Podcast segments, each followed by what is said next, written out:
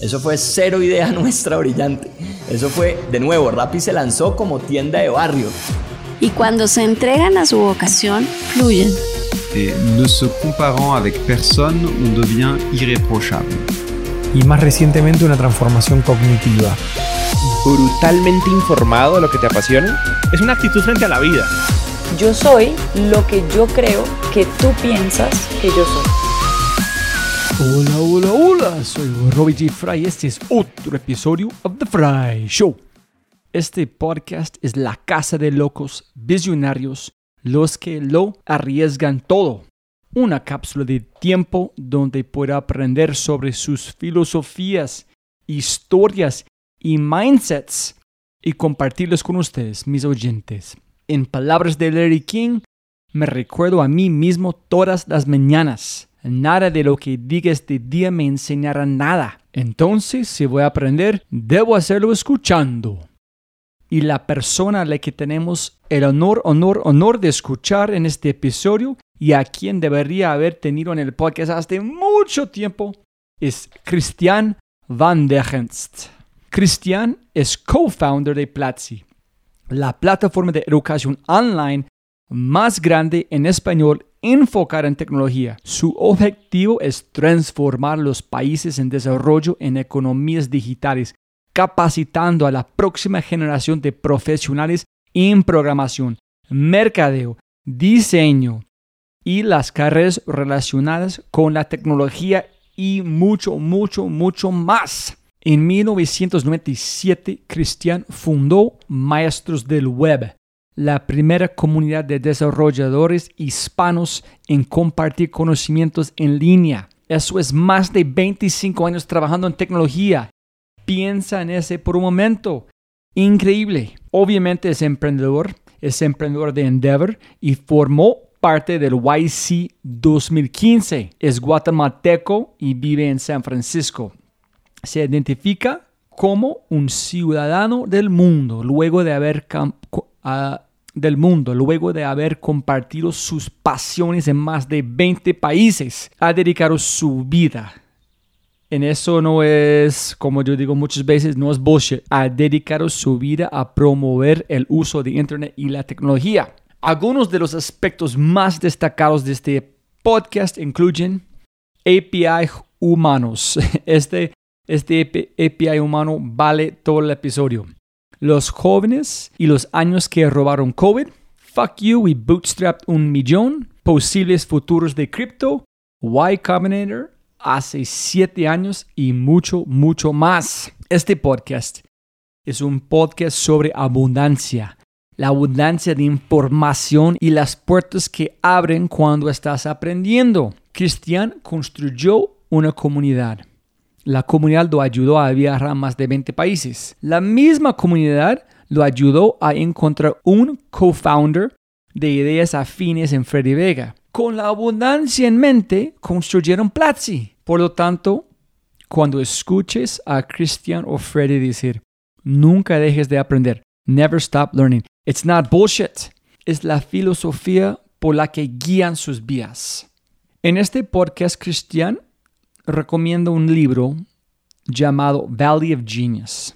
Voy a leer una pequeña parte de la introducción, pero yo cambiaré Silicon Valley para América Latina. ¿Vale? Quote.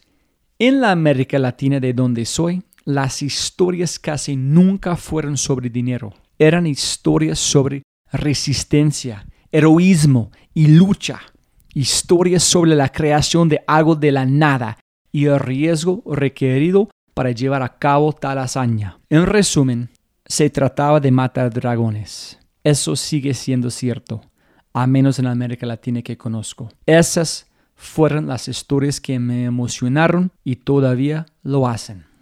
Si es la primera vez que escuchas el podcast, bienvenido. Hola, hola, hola, hello, hello y muchas gracias Espero que aproveches esta oportunidad de inscribirte al podcast en Spotify, Apple, Google o tu player favorito. No olvides, si este podcast te parece increíble, hay otras cosas espectaculares que puedes encontrar en thefryshow.com. El newsletter El Conejo Blanco, 5 minutos para leer y toda una vida para comprender. O, si eres un super fan de The Fry Show, puedes convertirte en un member de The Fry Show para tener acceso a cosas alucinantes. Y obviamente, si quieres acceder a los libros, podcasts, personas y lo demás que mencionamos en el episodio, puedes encontrar todo en thefryshow.com. Muchas gracias. Este episodio es patrocinado por Quinto, Mindsets para Empresas, las mentes de los visionarios de LATAM directamente en tu WhatsApp. Cambia tu forma de pensar y cambia tu empresa. Ve la página quinto.ai, K-I-N-N-T-O.ai, otra vez, K-I-N-N-T-O.ai, para agendar tu demo para tu empresa. Gracias. Un tema muy importante, actualmente demasiado importante, es cripto, blockchain, cualquier información sobre este mundo, muy, muy, pero muy importante. Platzi acaba de lanzar su escuela de blockchain y criptomonedas para acercar los conceptos y fundamentos necesarios para entender el ecosistema de las criptomonedas, cómo funcionan, su usabilidad y lo más importante, cómo ser parte de este mundo. Escucha, no es importante lo que haces, donde trabajas o tu puesto de trabajo. Todos debemos educarnos sobre este tema. Entonces, platzi.com forward slash crypto, P-L-A-T-Z-I.com forward slash crypto, C-R-I-P-T-O. Por favor, muy importante. Platzi.com slash crypto. Dicho esto, episodio 157. El hombre más interesante de Latinoamérica con el co-founder de Platzi, el cazador de dragones, Christian Vandergens. ¿Listo, hermano? I got it. Let's Maravilloso. do it, baby. Eh, Cristian, Let's do it. siempre pongan más plata, no más tiempo. Gracias por su tiempo. Gracias por todo lo que haces con Brady y todo el equipo de Platzi para mejorar este mundo. Gracias por sus creencias. Gracias por sus tweets, por sus valores que nosotros vemos y, y gracias a ser Christian Van der Genst. Gracias, gracias. Roby, eh, debo confesar que he escuchado muchos de tus podcasts, así que conozco, conozco el formato, he, aprendido de muchos, de muchos emprendedores latinoamericanos. Es, es interesante porque a mucha gente que de repente estás, estás siguiendo para entender a su trabajo, los googleas and, there's a Roby Fry show y, y- nada. Entonces quiero, quiero que sepas que, que tú también has, has, has, has sumado mucho valor a mi vida por, por darme ese ángulo para que conozca a muchas personas que, con los que luego llego a trabajar o a conocer. Así que gracias también por eso. Ah, no, gracias, ma, qué, qué lindo comentario. Y yo quiero arrancar de una, Cristian, no sé, como con entonces 15 años con Platzi, ¿cuántos años con Maestros de Web? Empecé Maestros del Web en el 96, form- lo formalizamos en el 97 hasta el 2011, 12, por ahí. Entonces, básicamente fueron 15, fueron más de 15 años. Eh, y luego Platzi desde el 2012, mejorándola un poquito hasta llegar acá.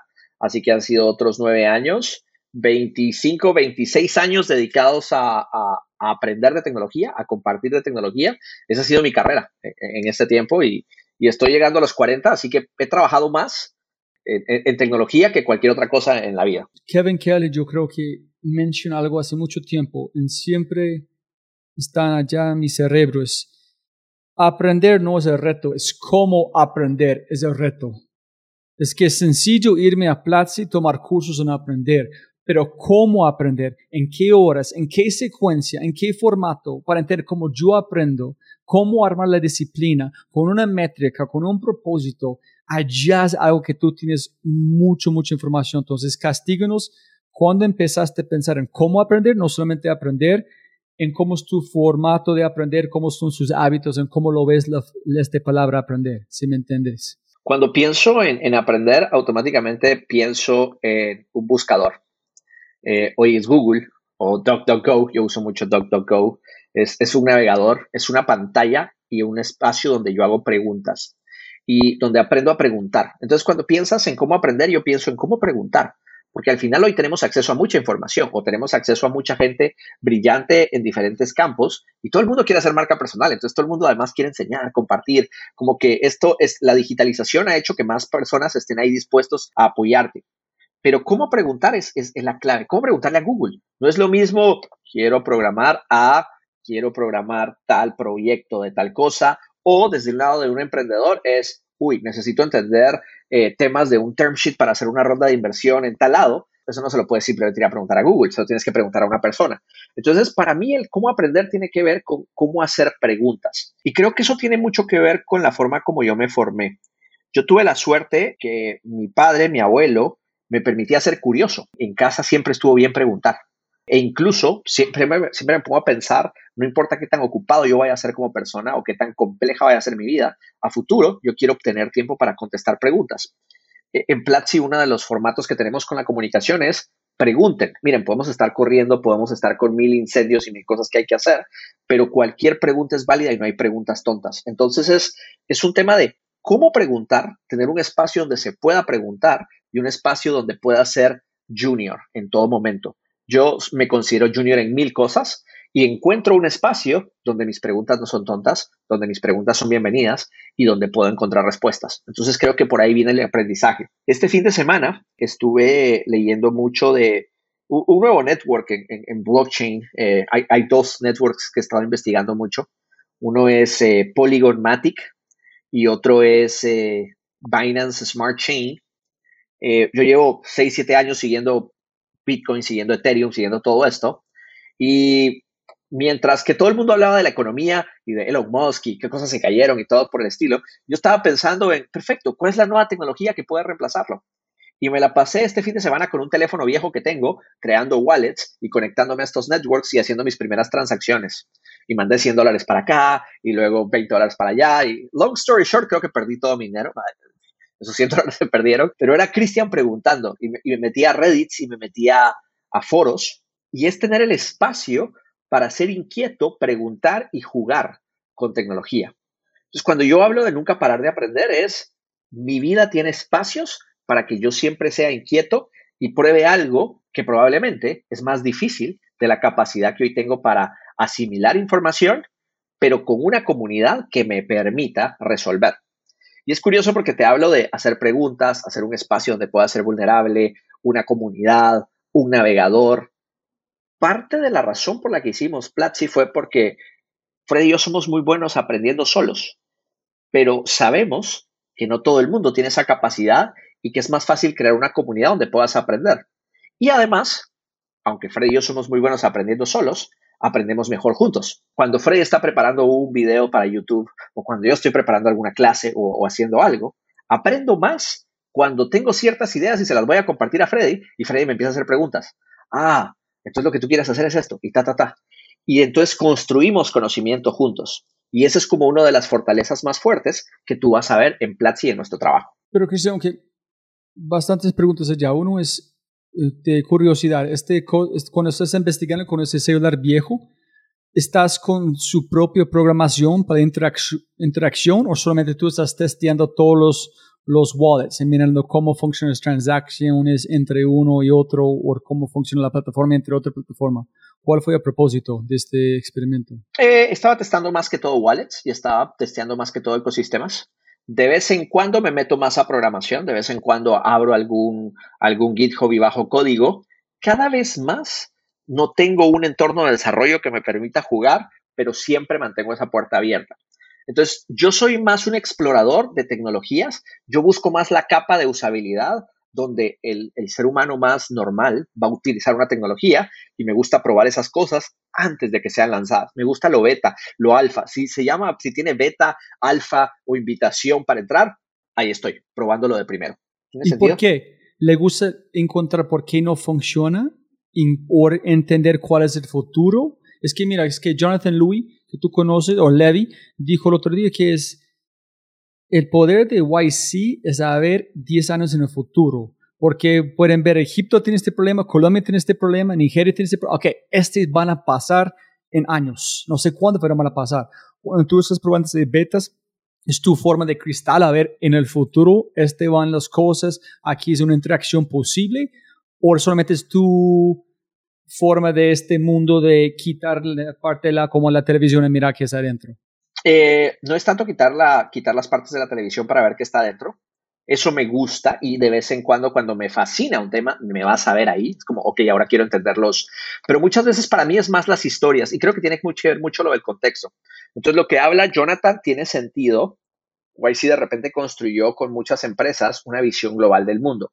A mí me gusta tener esa visión global de tecnologías eh, y en particular tecnologías que van a llegar a nosotros desde la experiencia web yo empecé en desarrollo web. Hoy hacemos muchos cursos de desarrollo web, pero cada vez nos expandimos a tecnología, porque el desarrollo web ya no está tan pegado a tus teléfonos, ni está pegado a tu Alexa, ni está pegado a tus dispositivos. Entonces tiene más que ver la capa de tecnología y pruebo todos estos diferentes servicios porque me gusta mucho saber el ciclo de cuando funcionan. O sea, me encantó cuando de repente vi cómo Uber estaba creciendo y teniendo sus diferentes dramas en Latinoamérica y pensar, ah, ¿Sabes? Yo lo probé cuando eran limusinas en Nueva York. Y by the way, cuando la, primera vez que alguien me dijo, mira, presionas un botón y llega una limusina, yo fui el que me burlé de, ese amigo como de, qué tonto, qué millonario va a usar eso. Pero, pero como estuve ahí y lo vi, digo, cinco o seis años después, cuando veo manifestaciones en Colombia y cierres y tal, vengo y digo, wow, ese amigo es un genio he tenido la suerte de rodearme de gente genio, he tenido la suerte de que soy un bocón, entonces siempre digo lo, he equivocado, y puedo navegar toda la historia. Entonces, cuando quiero recrear un nuevo proyecto, yo no solo pienso en, uy, vamos a hacer el Uber de las zanahorias. Eso es un chiste. Eh, ok, entonces para hacer el Uber de las zanahorias necesitas esto y tal. No, no, no. ¿Sabes cómo empezó el Uber de las zanahorias? Con limusinas. Entonces, ¿cuál es la limusina de las zanahorias? Entonces, de ahí construyes ese producto. Yo me sé la historia completa de la mayoría de, proyectos que han triunfado en los últimos 10 años. Entonces, cuando tú estás experimentando con las betas en alfas, ¿estás buscando la limusina de la zanahoria? Estoy, sé que voy a conocer eh, a ese Uber de las zanahorias y que lo vi desde que estaba jugando con, con, zanahorias. Entonces, es eso, ah. es... Es, para su propia satisfacción, no es lograr algo, solamente es estar, wow, ok, yo vi los principios, yo vi las conexiones. Es no, solo, es no solo satisfacción, sino hay una cosa curiosa que pasa particularmente en el mundo del emprendimiento y es mucho de los génesis de muchos proyectos no los vamos a ver. O sea, yo te puedo contar hoy la historia de Platzi, cómo empezamos, pero la realidad es nuestro primer año. Hoy en día hago mi mejor esfuerzo porque quedé muy enterrado. Es como de, uh, sí, sí, cuando estábamos pensando en eso, conforme los proyectos van creciendo, los primeros y segundos años se van como sepultando. Es como de, uy, no puedo creer que hicimos eso. Y eso era el código, y eso era tal. Cuando pruebas las cosas en betas y en alfas, de repente tú sabes cómo pasó. Hace poco me encontré a un, a un periodista que también está escribiendo últimamente de crypto y fue maravilloso empezar a ver quién era. Este tipo está haciendo cosas interesantes. ¿Quién eres? Y de repente ver, wait, él era quien trabajaba en Flipboard y Flipboard fue un producto que yo probé. Entonces recordar esa, esa señal y cómo conocía eso. Uy, y antes estuvo en Wire y tal. ¿Y qué crees? En ese tiempo yo leía mucho esa publicación. Entonces de repente veo un proyecto y yo tuve todas las piezas de la historia de ese proyecto para llegar a donde hay. Y automáticamente lo puedo extrapolar. Wait, en Latinoamérica, ¿quién ha hecho aplicaciones móviles, escrito en medios y tal? ¡Ja! hay cinco personas, tengo que hablar con ellos de esto, a ver qué opinan, a ver en qué están pensando, porque si alguien algún día va a crear algo similar, tienen esa misma forma de pensamiento. Y la otra cosa es que yo no creo que la innovación sea de, de que tú o yo nos levantamos un día, fuimos iluminados y dijimos, ¿sabes qué? Voy a cambiar el mundo con esta aplicación. No, todos tenemos referencias. Entonces, a mí me gusta mucho encontrar esas referencias, compartir referencias y crear innovación compartiendo. Uh, story cuando estaba en San Francisco. Mi amigo arrancó en Uber cuando iniciaron, un ex amigo de Apple, y me regaló un bono de 35 dólares. Y yo nunca ese huevón porque este es, es costoso. Voy a montar mi bici. San Francisco es 7 por 7 kilómetros. ¿Por qué no voy a tomar un carro en gastar un bono de.? No, ese es estúpido. Pero cuando llegué a Colombia, yo fui como, no sé, usuario 13, algo, con solamente estar rodeando en 85 o allá y yo esperé 45 minutos solamente sentarme y no sentirme molestado por pinta gringo que van a cobrar extra en pagar con tarjeta. En allá fue como un sueño en Colombia, pero en los Estados Unidos yo dice, como vos, no soy millonario, como no voy a pagar como 150 el aeropuerto o algo allá, con el metro funcionó allá. Entonces, como tal cual con eso. Pero, pero mira qué interesante cómo cuando yo pienso en este tipo de empresas, yo pienso en el éxito global que tienen hoy en Latinoamérica. Y muchos de esos proyectos muchas veces desparten acá e incluso aquí nadie tiene sentido. Para muchos es como de qué, locura. O sea, de verdad, una aplicación donde uno presiona un botón y viene alguien y te pinta la casa, ¿quién necesita eso? Y luego dices, hey, what?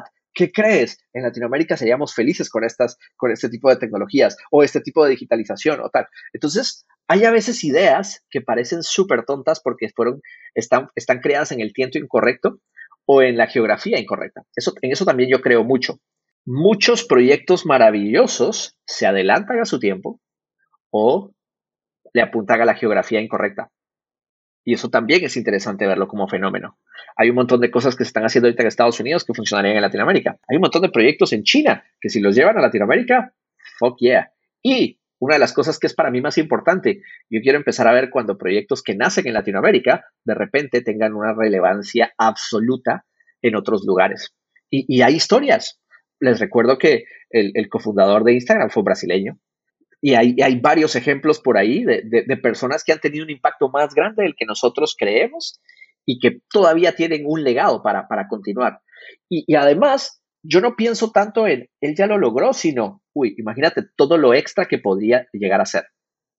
Los, los brasileños y, y, Facebook e Instagram siempre han sido maravillosos. Es como de la, la, gente que toca esos proyectos y son brasileños les va bien. Ahí, ahí hay algo. luego se vuelve telenovela, pero, pero porque somos latinos y we love that, pero hay, hay una conexión muy interesante para, para, descubrir. Entonces, talento brasileño en redes sociales, puf, siempre tiene mi atención. Por favor, enséñame. Tú sabes algo que yo no sé. Tú, tú sabes algo de cómo la gente conecta que yo no sé y quiero aprender. Brutal, mira, yo creo que fue, la, no sé si fue la idea o la razón hacerlo con Pablo, Daniel Fogel, como en Bitso, que dijo, un mexicano quería enviar plata a su familia y preguntó prestar más plata porque enviar todo al mismo tiempo para su hija pueden comprar sus, sus libretas, etcétera, por el colegio. En si enviar este poco van a quitar toda la plata. Entonces él vio la oportunidad por cripto no es para la tapa de food chain, es para la bottom, es para gente que no tiene. Esa es la filosofía desde que yo encontré en ese momento con él, que la plata es una filosofía. La filosofía es cómo tú estás interpretando el mundo para la gente que no tienen, en cómo dar acceso a la gente con la tecnología. Entonces, este fue como un eye-opener para mí, es que como él hizo la asociación con cripto, que yo nunca pensé en un mexicano que no tiene en los Estados Unidos de México algo de este nivel. Entonces, fue como, es como la, pregunta, cambia mi mente radicalmente este momento con él. Was like, holy shit. Y, y, y, mira, y mira qué curioso porque muchos ven Bitso, o sea, por ejemplo, cuando yo explico Bitso aquí en Estados Unidos, yo digo, ah, it's Mexican Coinbase, pero it isn't, porque no es solo eso, no es, no es el Coinbase mexicano, es mucho más, tiene otras propuestas, tiene otros proyectos, si, si, si todo funciona muy bien de acuerdo al plan, no sé, estamos viendo el nacimiento del futuro banco, de la futura entidad financiera, hay todo el potencial pero es interesante cómo nos gusta poner eso. Me pasa con Platzi. Muchas veces la gente ve Platzi y automáticamente piensa en, ah, eso es como tal empresa de Estados Unidos en Latinoamérica. Y yo, mm, sí, si eso te ayuda a la abstracción mental, puede ser. Es como de, pues, esa es, es, la Coca-Cola de, Colombia, whatever. Pero es más divertido cuando piensas y dices, hey, ¿qué crees? Se puede inventar una nueva gaseosa en Latinoamérica y eventualmente esa gaseosa le puede gustar a todo el mundo y eso es más relevante que cualquier otra cosa. Y aunque haya un remix de ideas, en ciertos lugares algunos proyectos simplemente van a florecer más fuerte. Antes de conectar este con aprender. Yo creo que cuando tú estás platicando, hiciste primero la curiosidad, investigaste cómo buscar, cómo preguntar en Google. Después la experimentación. Después la comunidad para saber qué pasó y por qué pasó las cosas. Entonces fue curiosidad, buscar cómo preguntar, experimentación y después la, la, comunidad. Esa es la secuencia que tú normalmente pasas. Y cómo, mira, si yo voy a preguntar a Cristian, tú tienes dos, dos meses, un mes para aprender cómo saltar de un avión en una, como este, de ardillas y en Suiza, en ¿cómo va a ser su proceso para aprender? ¿En ese es el mismo de tecnología o es completamente distinto? Estoy buscando un patrón. ¿Cómo aprendes cuando tú tienes que aprender? No de curiosidad porque tú quieres ejecutar algo para el futuro, no solamente porque es tu naturaleza de curiosidad. Pero, pero, pero también te lo digo, hay que, uno es curioso con las cosas que le apasionan. Y obviamente tú acá me estás poniendo un desafío en el cual yo intentaría primero tener una afinidad con esto. Es como de, oye, me tengo que convencer de esto es lo que tengo que hacer en la vida, tengo que saltar de un avión con las ardillas en, Suiza. Entonces es primero apasionarte por ello. Incluso, incluso, y acá algo importante, yo creo que en el mundo tenemos esta realización de hay cosas que a uno le apasionan y cosas que no. Yo he logrado que temas por los que honestamente no daba un centavo hace cinco años, hoy me apasionen un montón porque se vuelven necesarios en mi vida, se vuelven necesarios en mi trabajo, se vuelven necesarios en mi ecosistema. Yo creo que si algo sí podemos nosotros es apasionarnos por cosas. Y yo me apasiono por cosas leyendo de ellos, leyendo sus historias. Me gustan mucho los, personajes, biografías. Okay. ¿Quién saltó de un avión? ¿Por qué saltaba? ¿Qué, ¿Qué pasó por él? ¿Hay alguna biografía por ahí? ¿Hay algún libro? Entonces trataría de entender un poco cómo apasionarme de eso.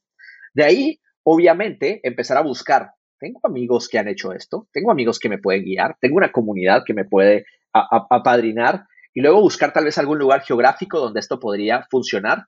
Si esto lo llevo a poder conectar con mi negocio, ¿quién quita? Es como, oye, sí, descubrí que el futuro de la educación en línea es enseñarte a saltar por un avión. Entonces, Platzi va a abrir una oficina en Suiza donde vamos a tener nuestro laboratorio para hacer el curso de salto de un avión. y es un proceso, pero de repente estoy tan metido que fuck yeah, estoy saltando de un pinche avión en Suiza y soy un experto porque me dediqué un año de esto y aposté al futuro de mi negocio para esto. Freddy, si estás escuchando, no te preocupes, no vamos a hacer clases de, de, cómo saltar en un avión. Eh, or maybe, maybe, maybe I just, I just, maybe, este fue el pitch y, ya está súper vendido. Pero yo creo que, yo creo que entiendes un poco a dónde voy, Robbie. Esa es la misma recomendación para alguien que quiere aprender algo con Platzi, es porque es muy abrumador tanta información en Platzi, en dónde arrancar. Entonces, ¿cuál sería la secuencia de cómo aprender en Platzi? Y hay una cosa que quiero agregar antes de contestar la pregunta de cómo aprender en Platzi. Te diría, yo tengo la suerte que hoy he construido una identidad pegada a enseñar, pero también una identidad pegada a tecnología, eh, lo cual me permite eh, ser una persona relativamente interesante en cualquier conversación. Si mañana tengo la oportunidad de ir a cenar con dos amigos que son veterinarios en ardillas, eh, estoy seguro que tengo que compartir y tengo mucho que preguntar. Entonces, no solo soy curioso, sino comparto. Ah, haces ardillas. Uh, has oído de estos proyectos y tal. Entonces, como trato también de enseñar, de entretener y de educar a los demás. Regresando a eso a la pregunta de cómo llegar esto a Platzi, yo creo que todos y muchos de los estudiantes que, que, que entran hoy a Platzi tienen una vida muy interesante y su vida no está definida solo por tecnología. Nuestros mejores estudiantes son aquellos que ya habían logrado cierta profesión, cierta carrera o incluso ya tenían pasiones y simplemente las terminan de conectar con tecnología. Yo creo en los abogados que saben programar. Yo creo en los agrónomos que saben volar drones y fumigar con esos drones. Yo creo en los periodistas o los, las personas que hacen podcast y además saben mucho de data science creo que por ahí hay un mundo fascinante de cosas que pueden pasar. Imagínate hacer remix de podcast utilizando data science y, tal. Entonces, ¿por qué digo esto? Yo creo que algo importante de, de, Platzi es, yo te puedo enseñar a programar, te puedo enseñar tecnología, pero ¿cómo puedo resaltar los superpoderes o el conocimiento que ya traes? Eh, y eso además genera una comunidad mucho más viva de estudiantes que no solo vienen y, hola, soy nuevo, quiero aprender a programar, sino, hey, soy nuevo, quiero aprender a programar porque con eso voy a transformar un negocio. O quiero aprender a programar porque con eso voy a buscar nuevas oportunidades de vida y esta es un poco mi historia de vida. Creo además que los latinoamericanos, que es el segmento para el que trabajamos de Platzi, somos muy buenos storytellers. Ya sea que contemos nuestras aventuras de forma positiva o negativas, que, a veces también pasa y hay mucho, tenemos historias que compartir. Y esas historias creo que van a ser las que le den vida a muchos proyectos a futuro. No sé si eso conecta y contesta la pregunta que me hiciste.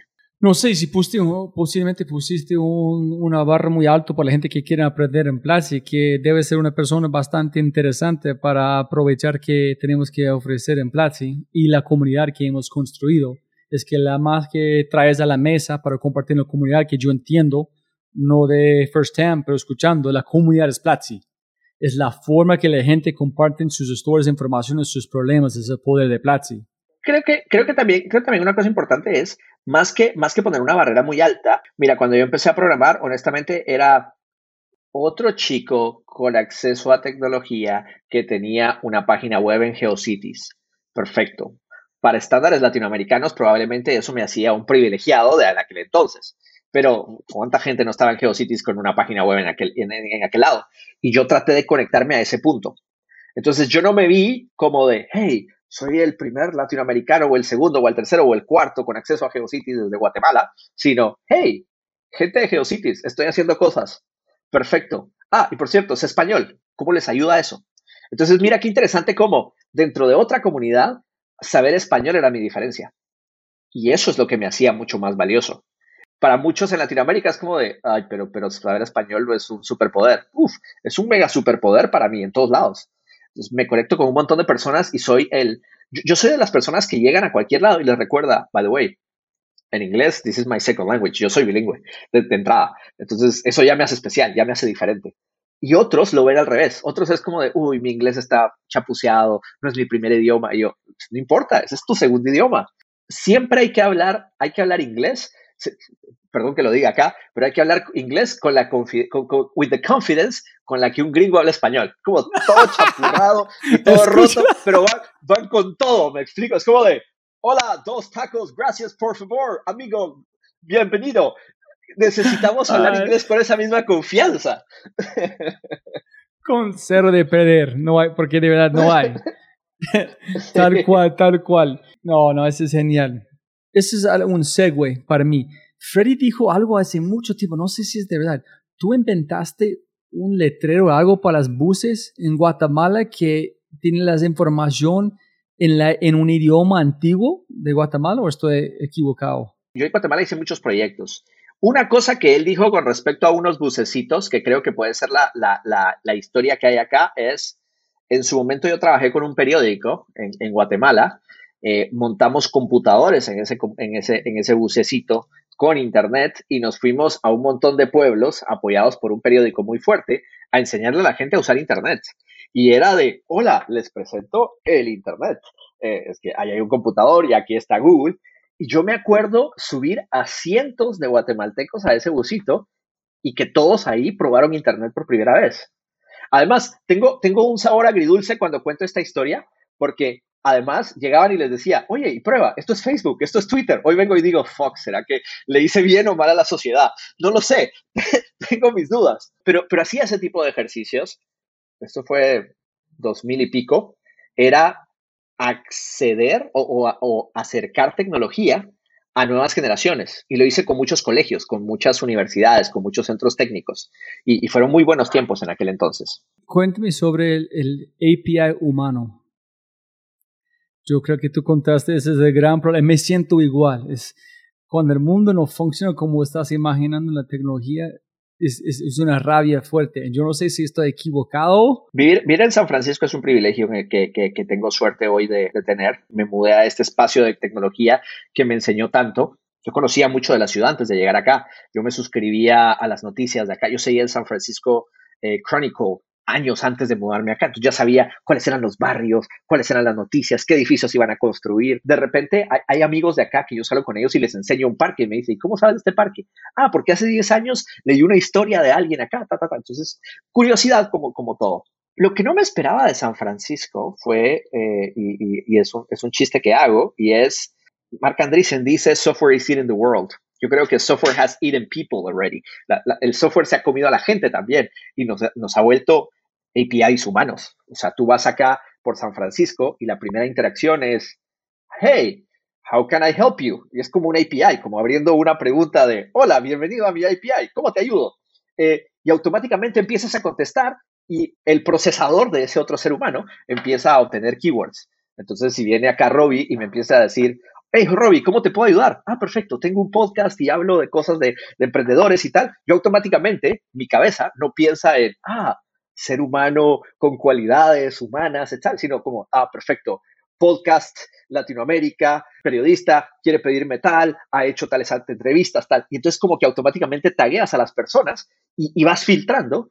Y un evento de networking, cuando los teníamos acá, era muy así, era de, how can I help you? what are you doing? What are you building? Y siento que todos navegábamos y nos pegábamos los unos con los otros para entender qué estaba pasando.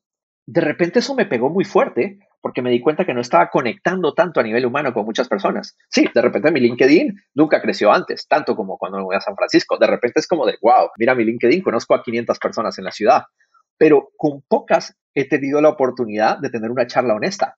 Es difícil llegar y decirles como de, hey, cuéntame algo profundo. Ah, sí, una vez creé un código que hizo tal problema. Yo, no, sí, sí, sí, pero cuéntame de la familia, cuéntame de los, de los amigos. Entonces, siento que nos hemos vuelto muy técnicos y muy hemos filtrado y también tiene que ver mucho con el nivel de exigencia que hay allá. Entonces, yo trato de no tener conversaciones con APIs humanos y cuando los veo en ese, en ese modo, hey, what do you do? Automáticamente recuerdo de, Cristian, desconéctate, no, no les mandes la pregunta. ¿Qué harías tú con el bot cuando lo estás probando? Cuando te dices, prueba este, este bot en el Messenger. Hola, ¿cómo puedo ayudarte? No sé, yo qué sé, pongamos una mala palabra. Ah, error, veamos qué hacer. Entonces trato de reaccionar así con las personas. Si ya tienes preguntas claras y esperas una respuesta, entonces si me preguntas qué hago, es como de, ah, hoy estoy tratando de, elegir una nueva religión para, mis hijos. Y, es como, de, ah, eh, um, ok, se, rompió esto y, ¿por qué estás hablando aquí? Entonces, siento que hay que pensar en cómo romper ese ciclos para recordar nuestra humanidad, porque entre APIs humanos funciona. Llegas a tu LinkedIn, haces networking, te sientes mejor persona, pero nos mata muchas de las cosas que Latinoamérica me enseñó a ser muy bueno. Y conocer a las personas es una de ellas. Y más importante, no juzgarlas.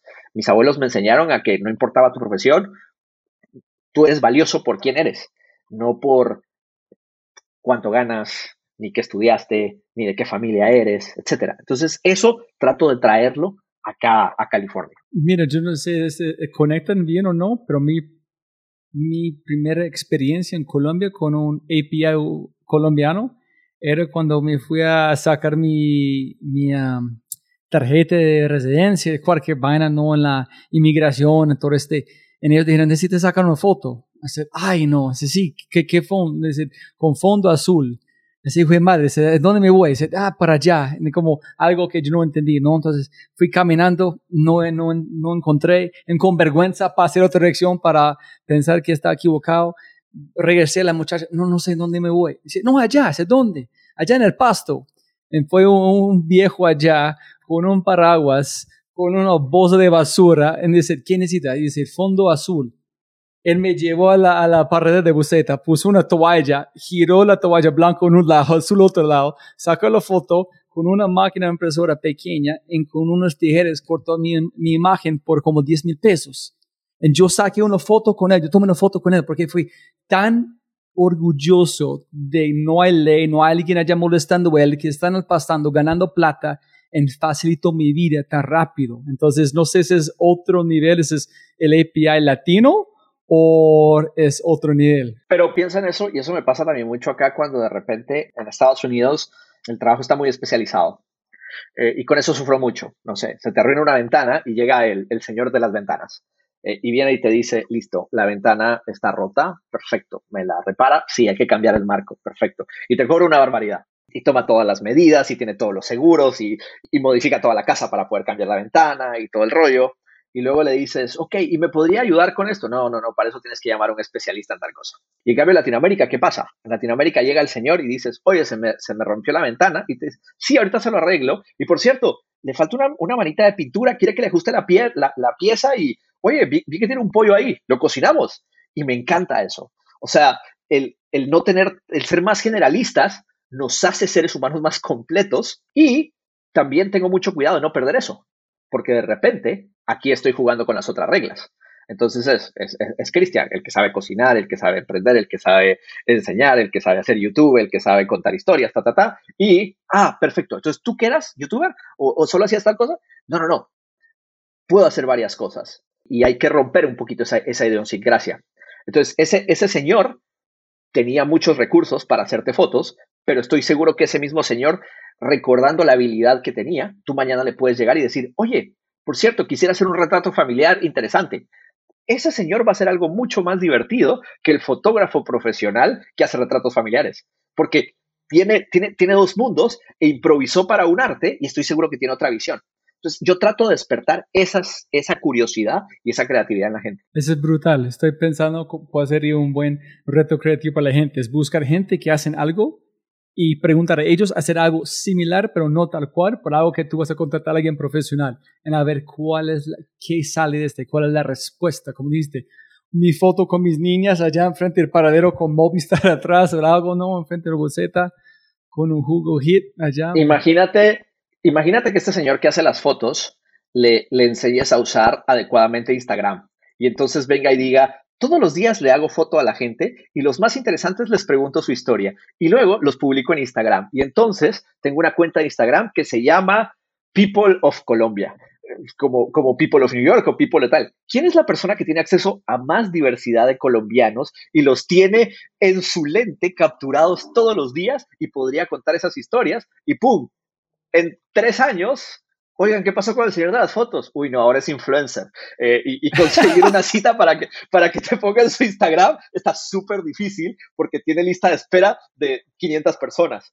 Entonces, mira, mira qué curioso, él ya tiene todo para triunfar, solo falta que alguien lo inspire a hacer eso. Tú dijiste algo muy, muy lindo de una conferencia en México, cuando tú dijiste cuántas personas aquí son de DF, cuatro, cuántas personas de, México, estas personas, infinitamente, ¿por qué estamos haciendo esto en vivo? ¿Por qué no en video? ¿Este fue la chispa de Platzi de verdad o este fue solamente un catalizador de muchos, muchos puntos. Definitivamente fue un catalizador, eh, pero sí fue una chispa. Me gusta mucho cómo los emprendedores vamos construyendo esos momentos que nos ayudan a contar nuestra historia, porque es importante que, que, hagas eso. Entonces, si me lo preguntas, definitivamente fue un catalizador súper importante y para la narrativa con la cual yo comparto el, sueño y la historia de Platzi es clave. Ahora, la realidad es, para llegar a ese punto, pasaron otras tres cosas que también son importantes. Y hoy que tengo tiempo contigo las podemos platicar. Pero a veces eh, en ciertos espacios y ciertas piezas, en Twitter, en Twitter tendría que ser un thread, entonces es más fácil meter en un solo tweet. La historia es la siguiente. Nosotros hicimos varios cursos eh, presenciales en, varios, en varias ciudades, eh, incluyendo Ciudad de México. Y cuando estábamos haciendo la segunda vuelta en Ciudad de México, teníamos a 100 estudiantes que estaban aprendiendo HTML5 con nosotros. A la hora del almuerzo, yo empecé a oír diferentes idiomas mexicanos. Eh, bueno, diferentes españoles mexicanos, ¿no? diferentes idiomas. O bueno, a veces, a veces pon a alguien de Monterrey con alguien de Veracruz y vas a ver que hablan diferente, o alguien de, de, Coahuila y tal. Eh, empecé a escuchar muchos acentos mexicanos, entonces pregunté, ¿de dónde son? Del Estado de México, de Monterrey, de Guadalajara, de Chiapas, de Oaxaca, de Acapulco, de Guerrero, tal. Y de repente fue como de, ok, ya cuando los tenía de vuelta en el auditorio, pregunté que levantaran la mano de dónde era y descubrí que solo habían cinco personas de Ciudad de México, otras diez que eran del Estado de México y el resto, o sea, la gran mayoría, ochenta y pico personas, habían volado o tomado un bus para estar con nosotros. Freddy y yo habíamos volado para estar ahí. Entonces fue como de, oigan, todos volamos para estar aquí, para hacer este curso presencial, ¿y por qué no lo hacemos en línea? Eh, y ahí nace la, idea de hacer Platzi, Luego les pregunté si pagarían lo mismo y todos nos dijeron que no, que tenía que ser más barato porque la, parte online debería de ser de menor categoría. Y ese fue uno de los catalizadores. Pero las otras tres cosas importantes fueron, Freddy y yo llevábamos años creando comunidades y desarrollando contenido y comunidades totalmente en línea. Entonces sabíamos que se podía. No era un sueño loco, sino era una naturaleza muy fuerte que teníamos para nosotros. Segundo, este tema de reconocer acentos se me dio porque yo iba por el mundo hablando de maestros del web y de foros del web y a la gente la sorprendía la primera vez que fui a Argentina y dije que Foros del Web era, era de Guatemala, todos los argentinos eran como de, pero espérate, ¿tú no eres de Argentina como nosotros? Me gusta empezar el chiste con, los argentinos por, no sé por qué. Eh, saludos a todos mis amigos de, de, Argentina. En España la gente creía que mi proyecto era español. En México la gente creía que era mexicano. Entonces me di cuenta cómo las comunidades latinoamericanas sueñan mucho con esa fascinación de que ese proyecto va a ser local. Ese sería el segundo catalizador. Y el tercer catalizador es yo hice una serie de artículos y mucha investigación para unas universidades y trabajé en el Ministerio de Educación en algún momento y me puse a estudiar opciones para educar en línea.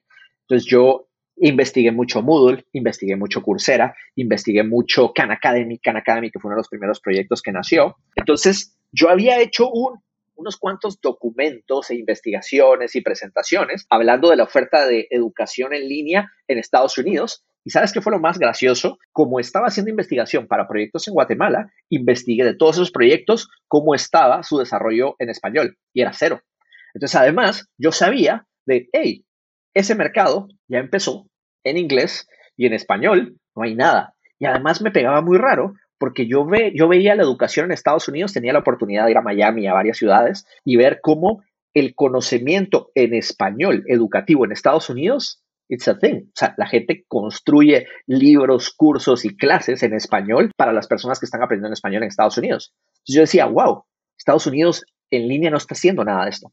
Entonces entendía que había una oportunidad, sabía de cómo hacer comunidades, entendía eh, el tema regional tan importante que había y de repente en México descubrí que lo que yo estaba haciendo no tenía sentido, eh, que estaba haciendo el Uber de limusinas. Y estaba chévere, pero el Uber de limusinas no era el Uber que te llevaba a ti por el 85 dando vueltas.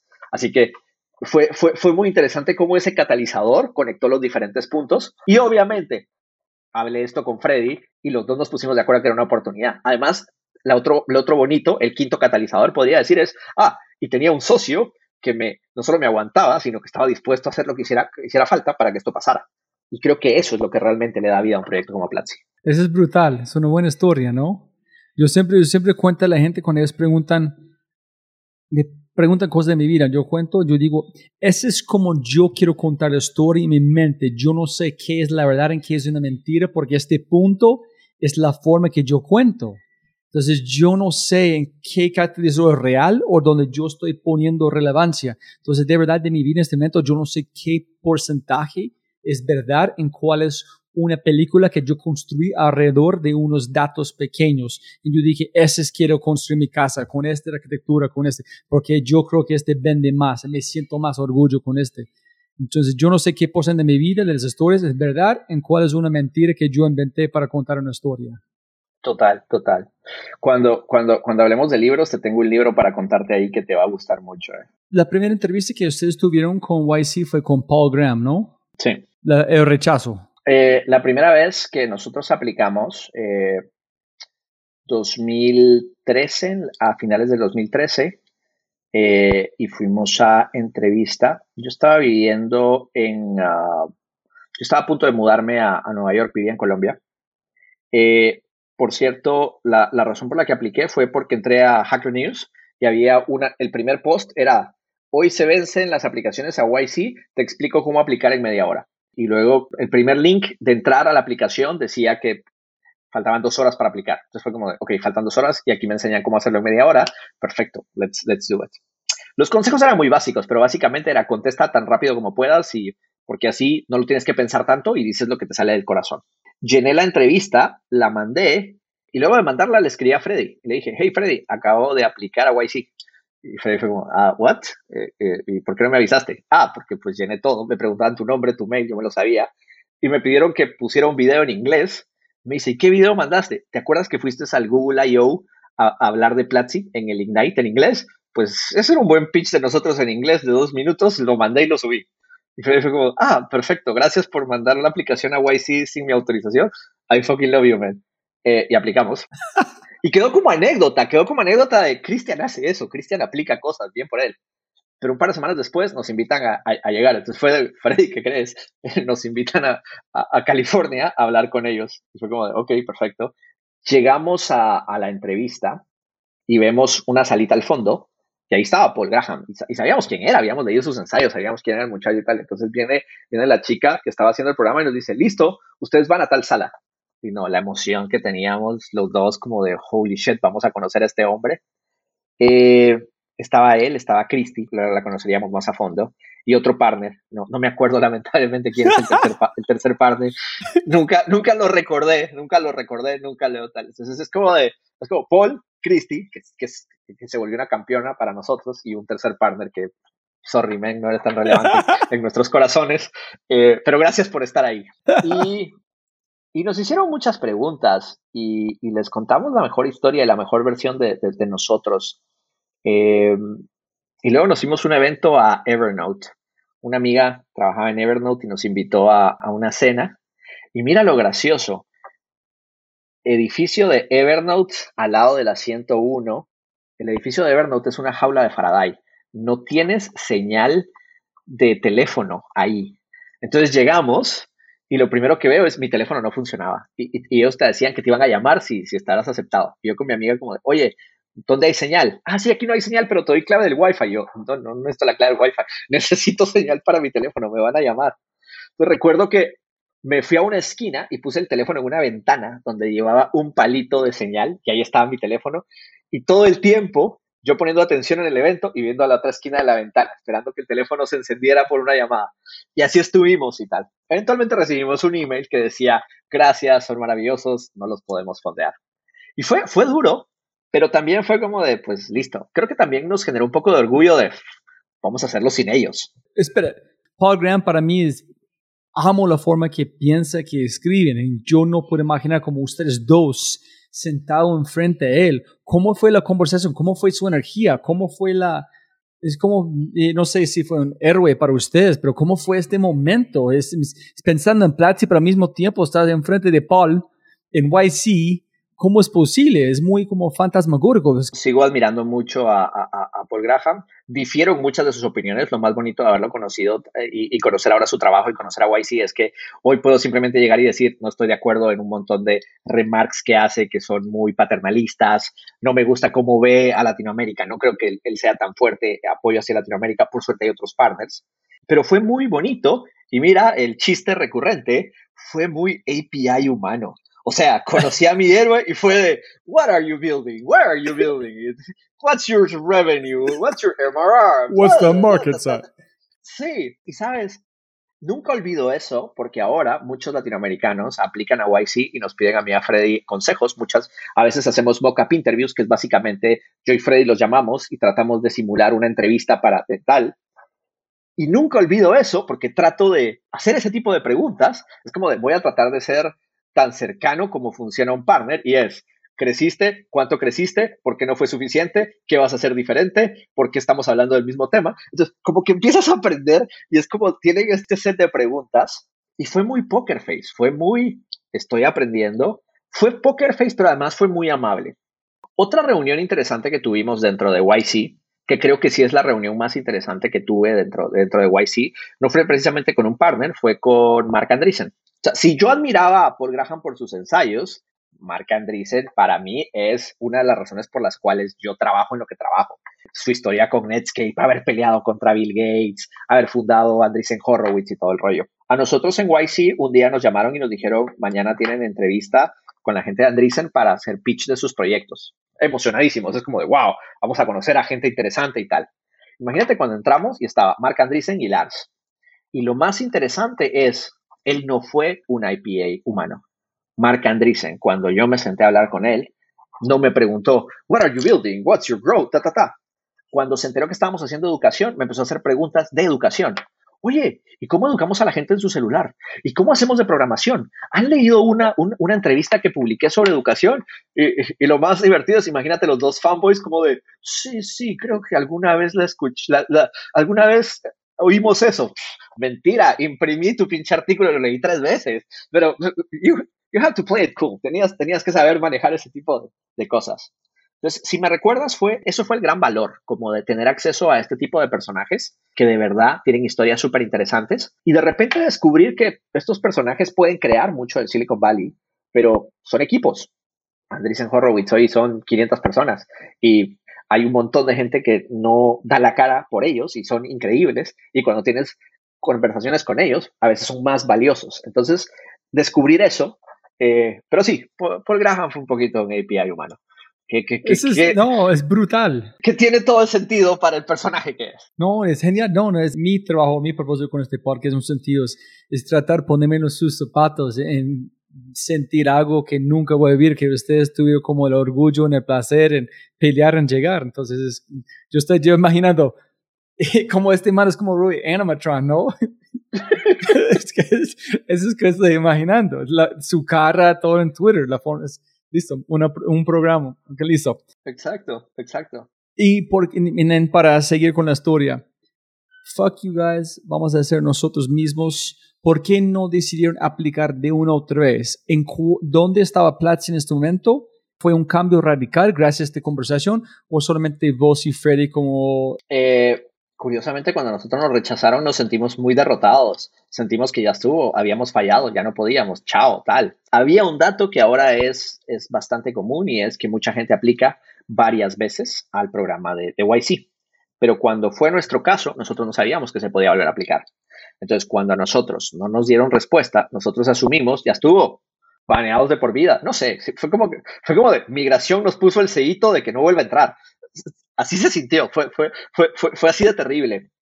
Y un año después en Nueva York estaba con un amigo que también hace proyectos de coding, non-profits, y le conté Platzi, oye, estamos haciendo esto con Platzi, esto he logrado, me vine aquí a Nueva York, estamos levantando capital y todo el rollo.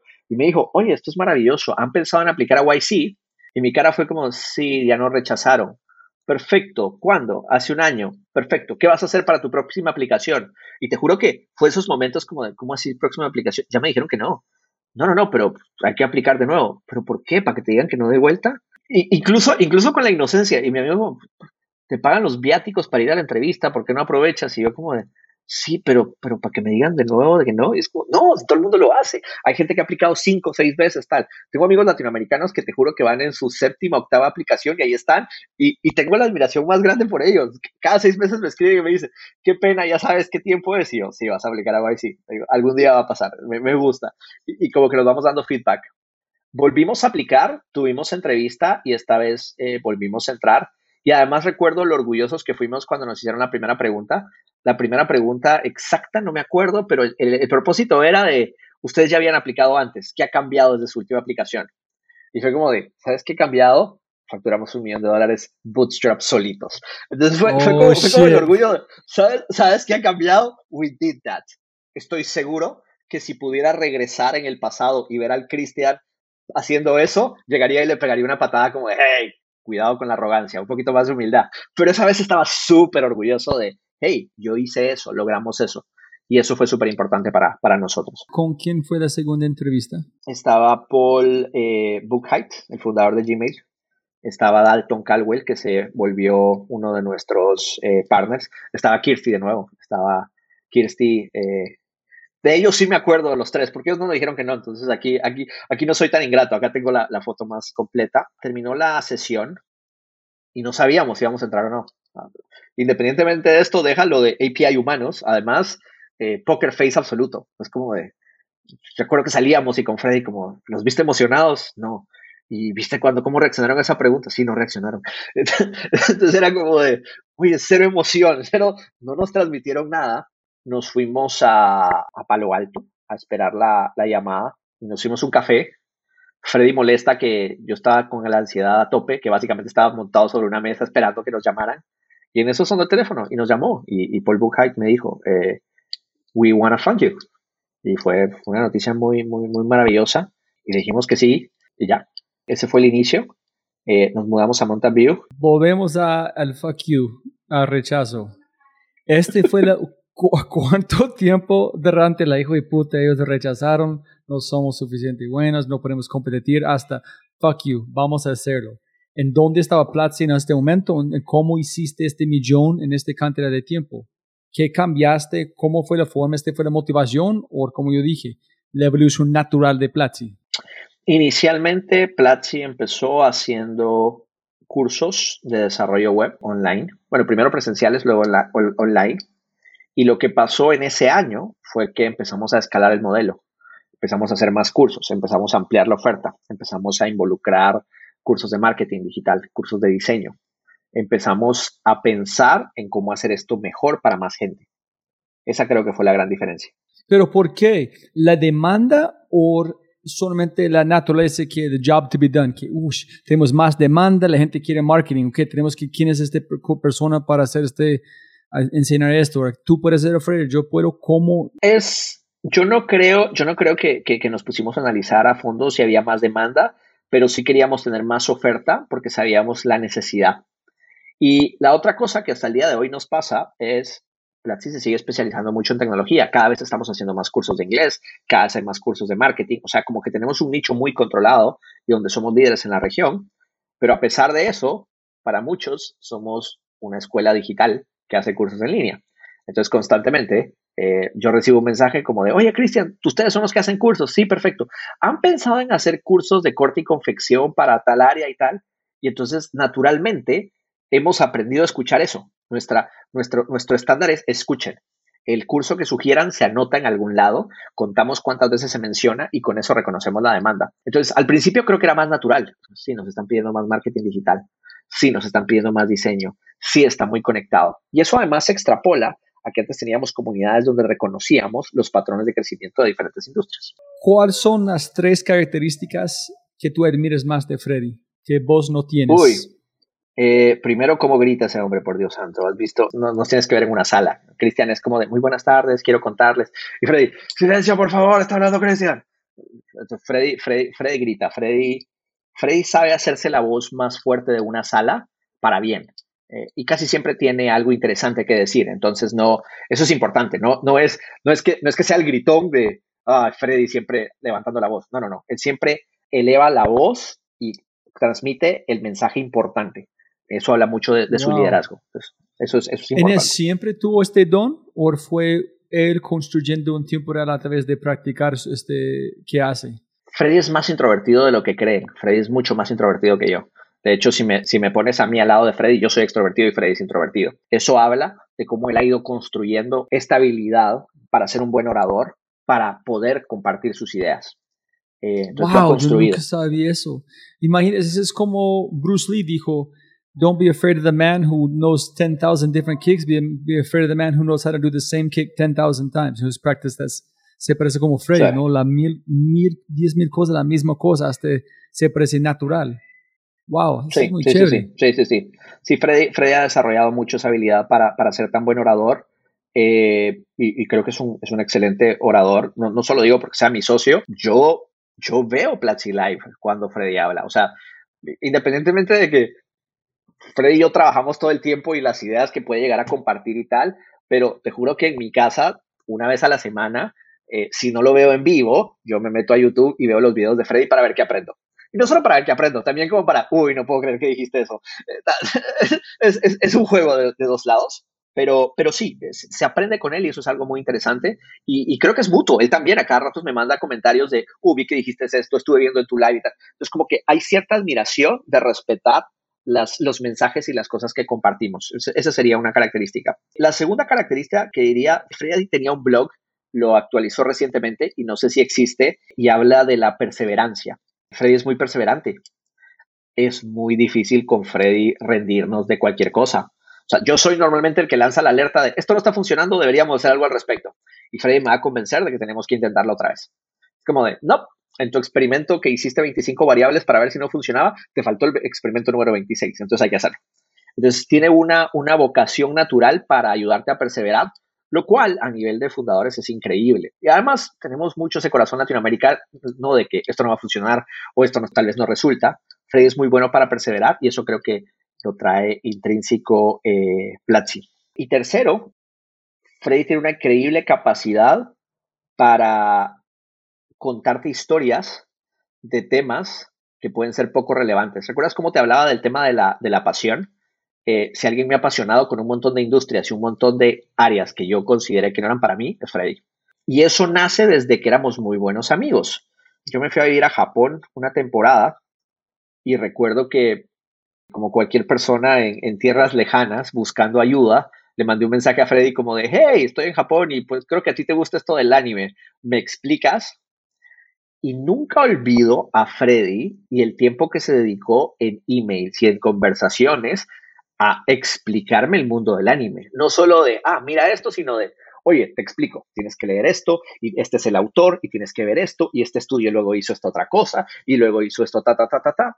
Entonces, algo curioso es, mientras yo estaba en Japón, mi profesor eh, e historiador de anime japonés fue Freddy. Me tragué 25 películas y, y, series de televisión y yo estoy seguro que aprendí mucho de, de, la cultura japonesa de ese medio gracias a que él me, me, lo explicó. Y era un tema que yo posiblemente no le hubiera puesto ninguna atención. Entonces es muy bueno para algunas áreas de expertise que él tiene son muy interesantes. Y eso también es una fortaleza interesante. Muchas personas hablan de Freddy de, hey, ¿por qué no te dedicas solo a la tecnología? Freddy sabe mucho de muchos temas y el tema que le apasione se va a dedicar a profundizarlo. Y eso me gusta mucho. Incluso con tiempo limitado y con las diferentes ocupaciones que tenemos, cuando él quiere explicar algo, va a ser la tarea para explicar eso. No, no solo lo va a improvisar. Y eso es muy importante. Cuando yo escuché un Platzi Live con vos de, eh, The People of Platzi, yo empecé a pensar que posiblemente vos y Freddy no son startup founders. Ustedes son los profesores del futuro. Es ustedes son naturalmente en su ser, son profesores, pero desde el futuro, como la nueva generación en donde viene divulgación de contenido de Twitter threads, de YouTube, que ustedes son mucho más de un founder. Solamente es tu vehículo es Platzi, pero su dedicación de verdad son ustedes son profesores a miles y miles y miles de personas. ¿Has pensado en este o tú crees que es más founder en profesor segundo o profesor primero en founder como de, de consecuencia? muchas veces acá en, California voy a algún almuerzo y me, pasa que me junto con gente que no trabaja en tech. Es muy curioso porque tratas de, evitar de, hi, I'm a tech founder. Y todos se van a ver como de, uy, usted, gracias a usted las rentas están tan caras y todo el rollo. Entonces es muy común que, que muchas veces cuando no quiero llamar mucho la atención a mi profesión es como, what do you do? Oh, I'm a teacher yo me considero profesor, yo, soy un profesor, me, encanta. Me, considero youtuber, me considero tuitero, y, y, dirás, pero, pero, pero Cristian, eres mucho más que eso. Sí, pero mi esencia es ser profesor, yo siempre quería ser profesor. Yo salí de, Guatemala a estudiar una maestría con el único propósito de volverme profesor en una universidad que me dijo que me daban una cátedra cuando tuviera una maestría. O sea, fue como de, oiga, estamos contratando para tal cátedra. Y apliqué, y pasé todos los exámenes técnicos, y luego el decano vio y me dijo, uy, pero no ha terminado su carrera. Cuando tengo una maestría, el puesto es suyo. Así que fui y saqué la maestría para ser ese profesor. Me encanta ser profesor, me encanta enseñar, me encanta estudiar y compartir. Además, es más fácil estudiar algo y además lo estudias muy bien cuando lo vas a compartir. Como de, uy, aquí no puedo improvisar porque esto lo voy a dar una clase, entonces tiene que estar muy bien hecho. Y es mucha de nuestra naturaleza. Sin embargo, difiere un poco en el tema de que somos más profesores que founders por algo súper sencillo. Latinoamérica lo que más le faltan son founders. Es gente que tome riesgos. Y algo curioso es que el founder latinoamericano no siempre debería de ser el que tiene el perfil de founder. El que fue consultor, el que sabe levantar capital, el que tiene los contactos, el que tiene cierto pedigrí educativo y tal. Y me encanta, by, the way, no tengo nada de crítica con eso, perdón que diga lo de pedigrí, pero me, parece muy gracioso desde que lo escuché. Pero yo sí creo que no hay una fórmula para ser un founder. Y no hay cosa más divertida que descubrir que muchas empresas fueron creadas por quienes menos te lo imaginas. Por el que tenía el problema y dijo, esto, me, esto no me deja dormir entonces, algo que a mí sí me pasa con Platzi es, tengo este problema de que no me gusta cómo funciona la educación en el mundo. Y acá viene la segunda parte que, donde se conecta a esto. Yo toda la vida me quiero dedicar a enseñar. Hacer Platzi es importante para nosotros porque creemos que estamos encontrando el medio para enseñar. Pero si mañana, por cualquier cosa, Platzi deja de funcionar, ¿sabes qué va a pasar al día siguiente? Yo voy a llamar a, a Freddy y le voy a decir, hey, ¿hacemos otro Platzi? Y ese va a ser el default. Entonces, es muy difícil para mí pensar en no hacer esto.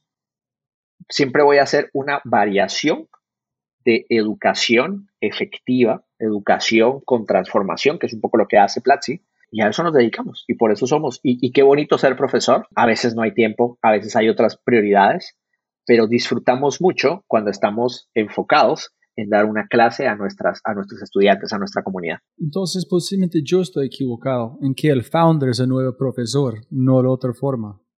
Quienes tenemos más founders que son profesores porque muestran a gente cómo hacer cosas que nunca imaginaste, tienen la forma de decir, hicimos este, fallamos aquí, hicimos este. Entonces, estás aprendiendo la gente haciendo, no la gente que han hecho o creen que pueden hacer, ¿no? Entonces, posiblemente sí, el founder es el profesor nuevo del mundo. Hay, otra cosa importante y es, yo creo que estamos llegando mucho, como ahora se están reinventando tantas profesiones tan rápidamente, cada vez más estamos volviendo a la forma como estudiábamos en el antepasado, y era con el maestro y el aprendiz. Entonces, yo soy el que, yo soy el herrero que hace espadas, listo, voy a heredar mi negocio a mis aprendices les voy a enseñar a que hagan espadas y todo el rollo. Eh, y, mira, es bien curioso porque pensamos en el futuro y dices, uy, hacer espadas. Sí, pero ¿qué crees? Cuando hacían espadas en aquel entonces, eran muy pocos los que sabían cómo hacer espadas y era una nueva área que cada vez estaba profundizando. Entonces, yo creo mucho en eso de, aprendices. Dentro de Platzi tenemos este programa que se llama Platzi Master y, juega mucho con eso. Es ah, atraer a nuestros mejores estudiantes y crearles una comunidad con coaches para que ellos sean los aprendices y puedan avanzar. Entonces, otra cosa curiosa es, yo sí quiero escalar mucha de la educación introductoria, pero mientras más avanzado es, por ejemplo, el, máximo conocimiento que tienen hoy los emprendedores. ¿De quién aprende un emprendedor? De los blogs, de los libros, de los... No, tienen que aprender de otros, eh, otros emprendedores. los mejores emprendedores de Latinoamérica están educando a ejecutivos y a otras personas de su empresa para que sean los aprendices y los futuros founders. Y por ahí va la vuelta. Sí, tengo que publicar el podcast con Andrés Bilbao. En ese es justo que ellos hablan de Rappi. Es, nosotros queremos sacar más founders para mejorar todo. Eso es que queremos hacer. En hay un libro que es increíble de Robert Greene, uh, de Mastery. Es increíble, y hablan de, de eso, es, es, como tiene toda razón. Y yo creo que Freddy dijo esto en nuestro primer podcast, o el segundo, donde dijo, si quieres aprender, vaya a Platzi y dice, yo estoy listo sacar la basura, en servir café. Solamente estar allá aprendiendo, en moviendo, enviar correos. Si quieres aprender, ir al como ojo de huracán de una de una empresa como Platzi? Hay, hay un montón de, de, gente increíble hoy en día que se están volviendo en esos maestros, pero, pero, pero ojo, curioso porque yo no le quisiera dar tanto el mérito al maestro, yo le doy más el mérito a los aprendices. Más que el maestro es ese emprendedor que hace una gran selección de personas que lo acompañan en su aventura y luego estos aprendices se vuelven tan relevantes o incluso más relevantes que ellos. A mí me encantaría, y, ya lo veo, hay algunas personas que han dejado el equipo de Platzi para emprender sus propios negocios, para ir a lanzar otros proyectos, para ponerse a invertir, y, me parece fascinante y espero yo que todos ellos lo vayan a hacer mucho mejor que yo. Yo, yo simplemente facilité el camino, pero el, el mérito es 100% de ellos. ¿Hay algo que faltamos en esta secuencia que tú quieres mencionar, que tú crees es importante antes de la última? Sí, hay, un tema importante que quería mencionar y tiene mucho que ver con la generación perdida que vamos a tener en los próximos años. Imagínense por un segundo, muchas de las personas que están leyendo este podcast no tienen 15 años, ni 16, 17, ni 18 años. Son un poquito mayorcitos y otros, muchos emprendedores, muchas personas que siguen Platzi. El estudiante de Platzi es un poco mayor, no crean que es, es ese quinceañero o tal. Yo me preocupo mucho por las personas que están ahorita haciendo la secundaria, el high school, la prepa, como sea que le digan en sus diferentes países, porque tuvieron un 2020 y un 2021 horribles. De repente, esos años donde está pegando la pubertad o ya pegó y, estamos con los amigos, no solo tratando de aprender y decidir nuestro futuro, sino también aprendiendo a, socializar en muchas capas. Todo eso les tocó hacerlo en Zoom, en su casa, con sus papás. Qué época tan horrible. Y muchos de ellos tienen que elegir qué van a hacer después de la escuela o incluso si van a terminar la escuela, si van a seguir la universidad, si no van a saltar la universidad. Y la realidad es, esa fue una época muy difícil de mi vida y una época muy difícil para todos Imagínate con la pandemia lo difícil que es. Yo creo que en cinco o seis años vamos a empezar a reconocer, incluso le vamos a poner un nombre a estos individuos, a todos los que se perdieron el final de su educación secundaria, el principio de su educación universitaria. Y, comento este problema, definitivamente con Platzi quiero colaborar y quiero ofrecer cursos y estoy pensando en hacer contenidos para, para esa generación, pero quiero que simplemente tengamos esa empatía porque los, los años y los procesos eh, pegan muy fuerte, pero no hay una respuesta oficial, no hay ningún ministerio de educación y no hay ninguna institución gigantesca que esté pensando en qué hacer esto. Y creo que es un problema que tendríamos que resolver como sociedad. Es un problema que tenemos que, ayudar porque les debemos algo.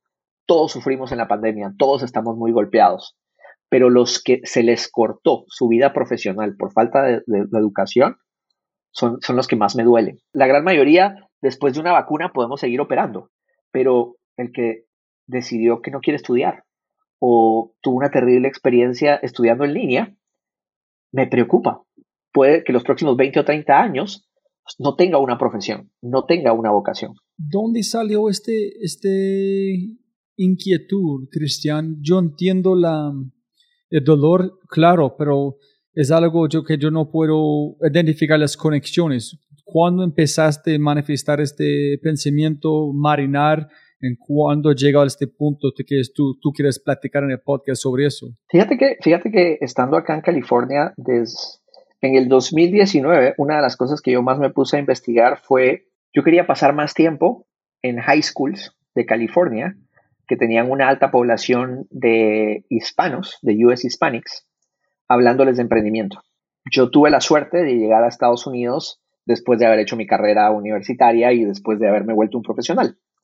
Pero tengo muchos familiares que se vinieron para acá y particularmente la, primera y segunda First Generation y Second Generation US Hispanic y que viven en Estados Unidos, mucha de su aspiración es hacer una carrera universitaria y conseguir un muy buen trabajo. Pero de lejos está el tomar riesgos. Los padres de esa generación luchan mucho eh, porque no tomen riesgos. O sea, trata de hablarle a un First Generation Colombian, First Generation US Hispanic de, papás colombianos o de papás mexicanos que les salga a los papás y les diga, no voy a la universidad, voy a emprender una empresa. Y me veo al papá y a tres generaciones de abuelos como de con un palo de, usted me está jodiendo, vino a este país a, a emprender, ¿qué es esa locura? Entonces, ese problema me preocupaba e hizo que empezara yo a seguir a muchas fundaciones e incluso ofrecí mi tiempo. Yo, yo tenía programado un par de charlas el año pasado para ir a un par de high schools. Iba a hablarles a niños de, su senior year de high school sobre emprendimiento y todo el rollo. Y todo eso se canceló. Entonces empecé a entender las historias, empecé a entender a, las personas que trabajan ahí. También por mi vida personal conozco a muchas personas que trabajan con adolescentes y con niños y todo el rollo. Entonces todo eso conectado me ha llevado a esa conclusión. Los adolescentes son la generación que peor le ha ido en la pandemia. O sea, yo le he pasado mal en la pandemia, tú lo has pasado mal, todos le hemos pasado mal. Pero estoy seguro que particularmente el quinceañero la está pasando terrible. Estar con el papá y todo el rollo. Entonces, no están pensando en educación, no están pensando en formación. Están pensando en videojuegos, están pensando en redes sociales, están pensando en otras cosas. Entonces, desde ahí deberíamos de, atacar. Y creo yo que ellos van a ser el detonante para cuestionarnos mucho de ese sistema no nos vamos a cuestionar la educación primaria. Es más, la educación primaria y la educación de kinder va a volver a tope, porque todos estamos felices que los niños pueden ir al colegio y, ya no están en la casa. Eso va a volver. Pero, pero el high school y los primeros años de la universidad, no lo sé. Entonces es, es, muy curioso. Si, si alguien dudaba, oye, la educación el kinder funciona. Uy, si alguien tuvo que vivir con su hijo todo un año, claro que funciona, por favor, vete para allá. no tengo duda al respecto. Pero no es la misma historia con los adolescentes. Entonces de ahí viene un poco ese contexto. Fuerte, ¿no? Muy, muy fuerte. Espérate que muy pronto los colombianos y los mexicanos van a tener un nombre para ese tipo de perfiles. Porque se van a generar.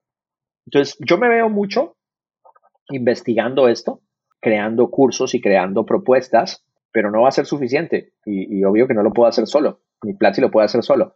Entonces necesito trabajar con todas las instituciones que están pensando en ese problema y porque curiosamente para mí fue difícil esa época.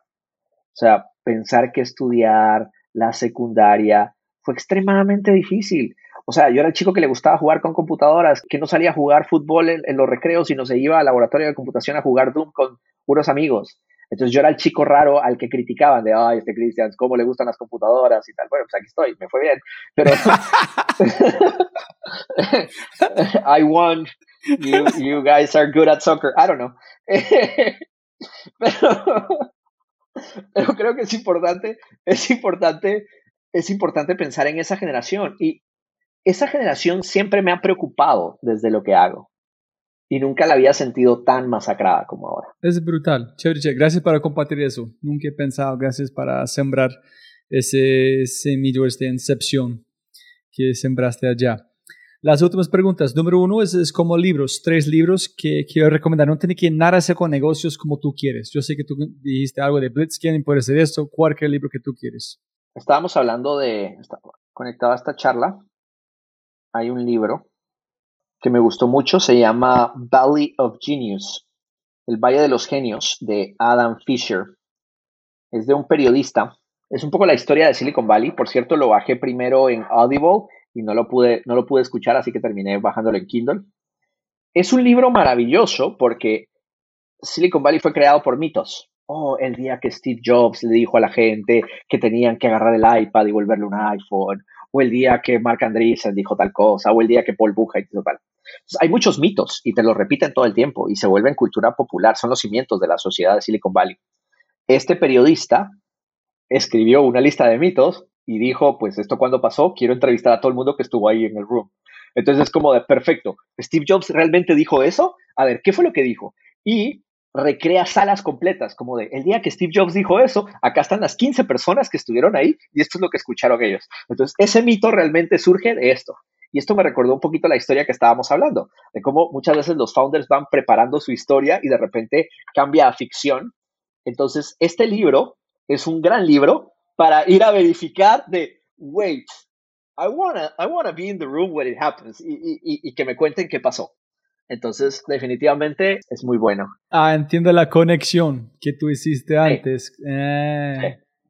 Sí. sí. sí, sí, sí, Entonces, este, este libro es para desmitificar muchos de los mitos de Silicon Valley. Hay un par de historias muy buenas que por lo menos, no, no, no quiero dar spoilers, pero cosas como de, ah, eso es lo que uno escucha, eso es lo que realmente pasó. el libro no se llama, el libro no se llama Mata Sueños. No, no, no, no, no, no los mata, no los mata. Ah. No los mata para nada. Es, está muy bien hecho, está muy bien hecho y incluso te, ayuda a pensar un poco. Algunas, de hecho, fue todo lo contrario. Fue como de, wow, esa frase siempre me encantó y ahora que sé todo el contexto, holy shit, ahora me encanta el doble. Entonces por ahí va. No, ah, tengo ejemplos ahorita en la cabeza, pero es muy bueno, muy recomendado. Estoy viendo qué libros tengo por acá para recomendar. Voy a recomendar un libro que, que no he recomendado antes, pero que me gusta mucho. How to Not Die Alone. Cómo no morirse solo. Eh, yo estoy feliz en pareja eh, y imagino que tú también, así que no sé si te lo puedo recomendar a ti, pero ¿por qué, te, por qué recomiendo este, este libro a tu audiencia? ¿Y por qué incluso te lo recomiendo a ti? Este libro lo escribió una amiga, se llama Logan eh, Uri, ella la conocí aquí en California. Ella trabajó mucho tiempo para Google manejando ads de sitios de pornografía y sabe mucho de todo ese tema, de, de todo el tema de porno dating. Hoy trabaja para Hinge, esta aplicación de, match tan fuerte que hay. Y ella es una data scientist. Entonces, ella entiende los datos detrás de todas esas industrias. Y escribió un libro desmitificando todas las cosas que pasan cuando uno está haciendo online dating y las relaciones en general. Consejos interesantes que hay en su libro es, hey, ¿quieres conocer pareja? You should get online and get dates. Y una vez tienes muchas citas, una vez sales y tienes muchas citas, la primera cita es para divertirte. No es para encontrar al, al padre de tus hijos, a la mamá de tus, de tu, tal, tal, tal. No, no, no. La primera cita es, es, hey, this is fun, hazlo divertido, tal. Y cuenta de muchos mitos interesantes que hay sobre cómo conocemos personas.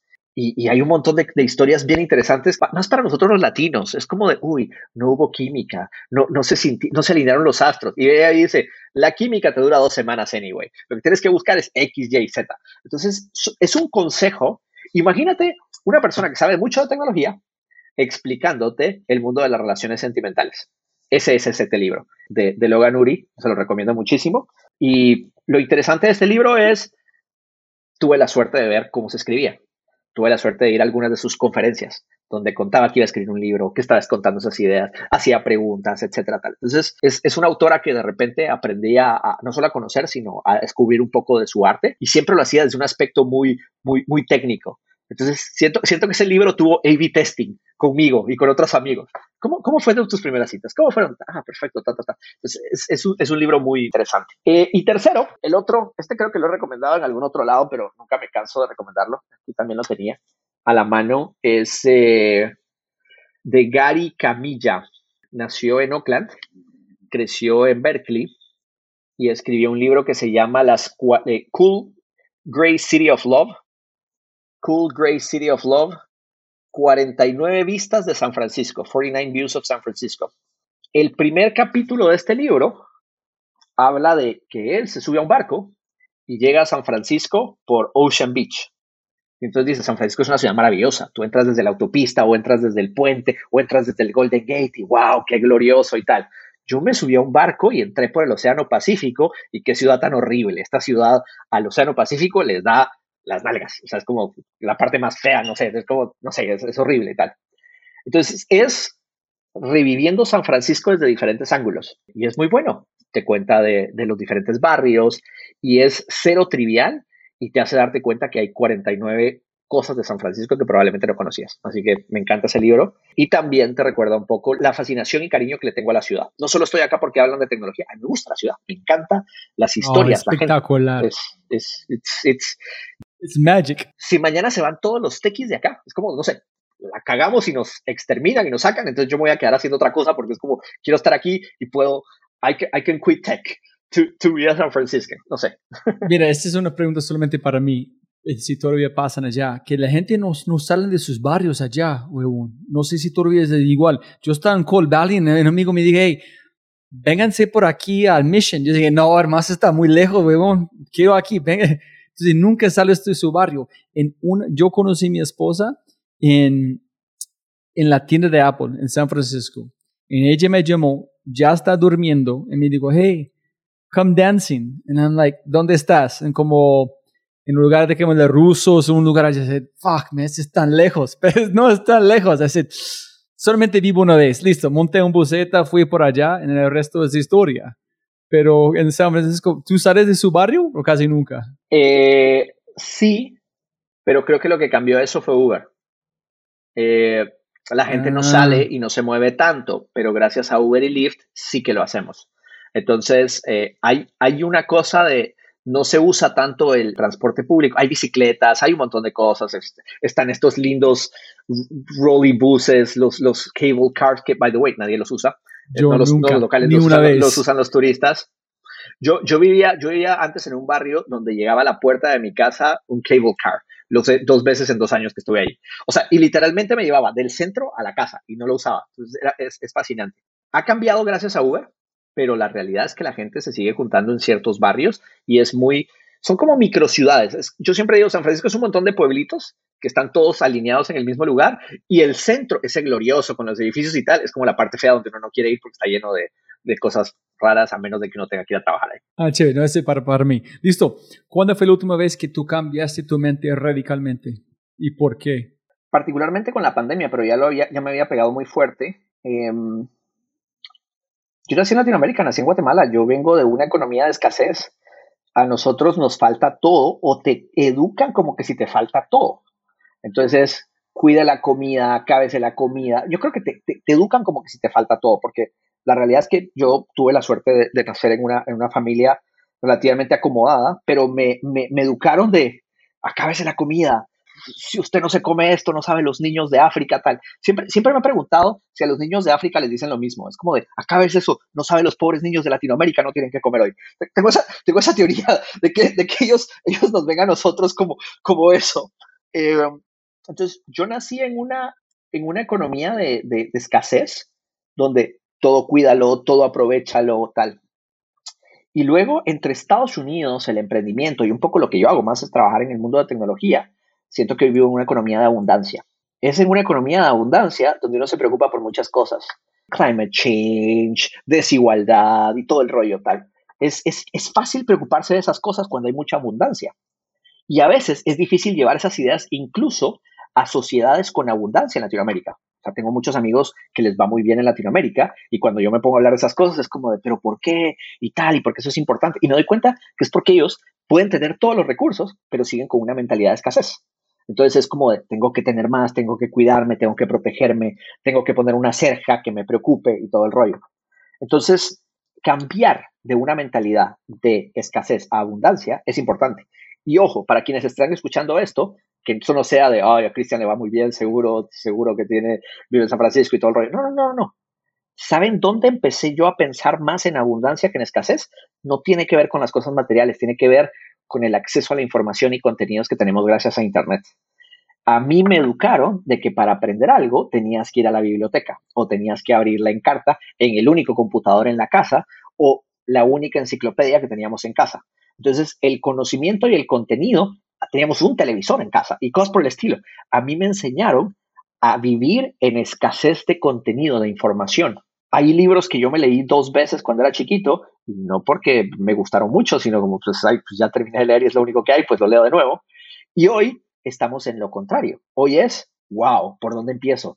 YouTube, Audible, Spotify, wow, hay estoy escuchando este podcast, pero estoy seguro que hay otro montón de podcasts que escuchar. Estoy leyendo este libro, pero hay mil libros que escuchar. Entonces, todos realmente vivimos en abundancia y cuando uno piensa en abundancia, de repente uno puede tener prioridades más absolutas y más interesantes que pueden cambiar la sociedad. Entonces, destruir un poco mi mentalidad de escasez, que honestamente, yo siempre digo que los latinoamericanos nacemos con mentalidad de escasez y sabemos bailar, nos enseñan a bailar, eso es bueno. O sea, unas por otras. Quitémonos eso, pensemos más en la abundancia, hay problemas más interesantes. Y yo sé que si solo citan ese tweet, ay, sí, Cristian habla de abundancia y no escasez, no, no, no, piensen en todo el contexto. Si piensan en todo ese contexto, da mucho para que, mucho que pensar. Voy a darte permisión de usar esta respuesta para la próxima pregunta si tú quieres, porque es si tú pudieras, enviar un mensaje a toda América Latina a través de WhatsApp, ¿qué mensaje enviarías? Mi, mi primer pensamiento es dejen de usar WhatsApp, pero luego dije, no, ese no es un buen uso de ese mensaje. no, no joda. ¿Qué vas a decir? ¿Por qué? Ojo, ojo, y cuando digo eso, yo soy el primer usuario de WhatsApp, así que no, no, no es mentira, es una mentira, o sea, es, es eso. Eh, sé que va a sonar trillado, eh, pero si puedes mandar un mensaje para todos en WhatsApp, es, le preguntaría a la gente qué aprendió en esta pandemia, qué estudió, con qué se educó. Y sabes, este ejercicio lo he estado haciendo en la vida real. Eh, de vez en cuando abro salas en Clubhouse o tuiteo a fin de la semana qué aprendieron esta semana. El viernes pasado le pregunté, a, pregunté en Twitter, cuéntenme qué aprendieron esta semana. ¿Y sabes qué es lo más divertido? Ayer en la noche seguía recibiendo respuestas. No hay nada más poderoso que recordarle a la gente cómo no importa tus problemas, tus dramas, tu estrés, tus diferentes vidas, todos tenemos capacidad de seguir aprendiendo. Entonces, más que decir un nunca pares de aprender, que suena muy bonito y pero ya no novedoso, es hey, ¿qué aprendiste? Y reforzar a las personas es como de, hey, tú, en tu vida puedes seguir aprendiendo, puedes seguir aprendiendo otra cosa. Esa educación continua es importante. Entonces, yo convertiría ese mensaje en una conversación. Oye, Cristian, quisiera saber de verdad qué has aprendido la última semana. Cuéntame. Me parece que es la conversación más interesante que todos deberíamos tener. Hablando de este, yo a mencionar. Yo ayer, no, este mañana, leí un artículo de un PhD sobre cerebros de ardillas en ambientes eh, como complejos.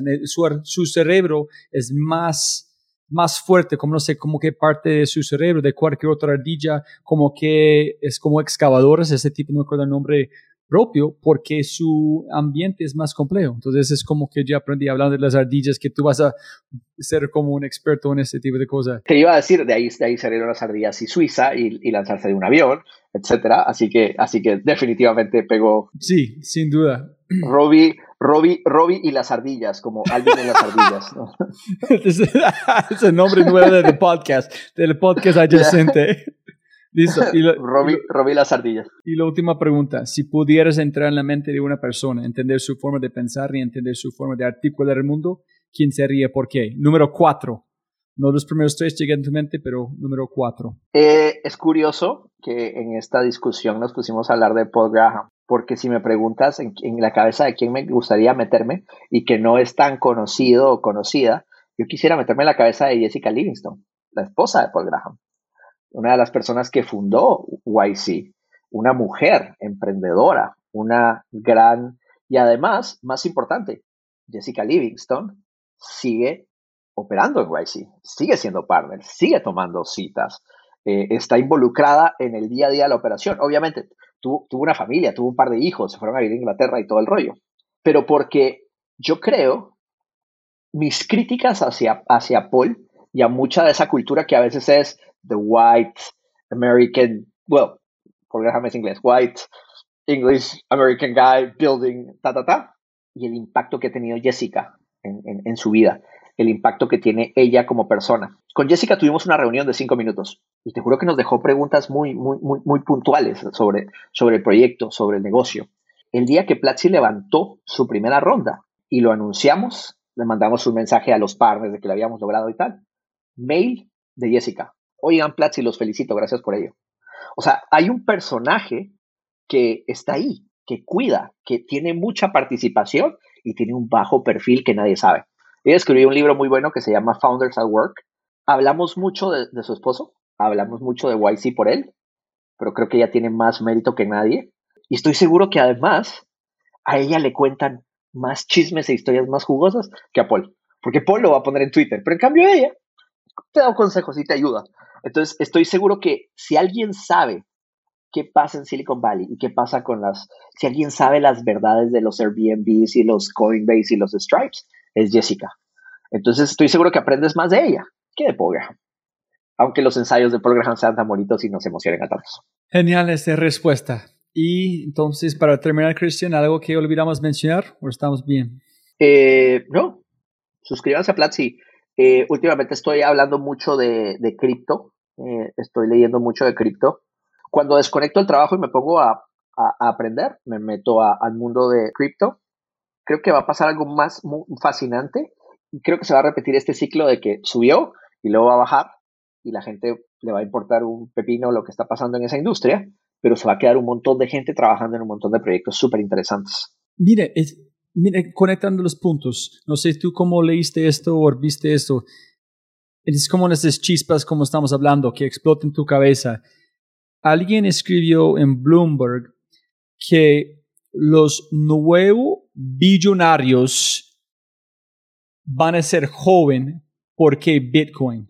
Entonces vamos a tener un gran cantidad de billonarios en los tiene 23, 25 años, que son la gente que van a ser la cara de philanthropy y no van a ser gente en esos Bitcoin en criptos contra todo que es gobierno normal. Entonces la distribución de plata en favor a donaciones van a cambiar de una forma radical, en la forma que la gente que quiere plata, impedir, tiene que ser este cronopio o no van a recibir porque dónde viene la plata de estos jóvenes que son radicales?